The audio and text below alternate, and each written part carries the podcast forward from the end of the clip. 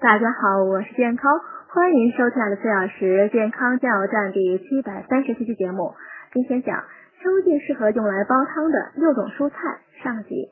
第一种土豆，土豆富含膳食纤维等营养素，可刺激肠道蠕动，能缓解便秘。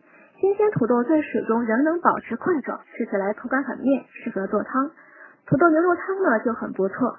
第二种山药。山药富含多种维生素、氨基酸和矿物质，有增强人体免疫力、益心安神等保健作用。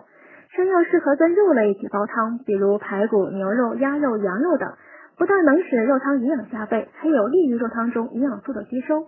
第三种莲藕，生藕呢性寒，有清热除烦之功，煮熟后呢由凉变温，有养胃滋阴、健脾益气的功效。莲藕和芸豆熬汤呢可改善睡眠。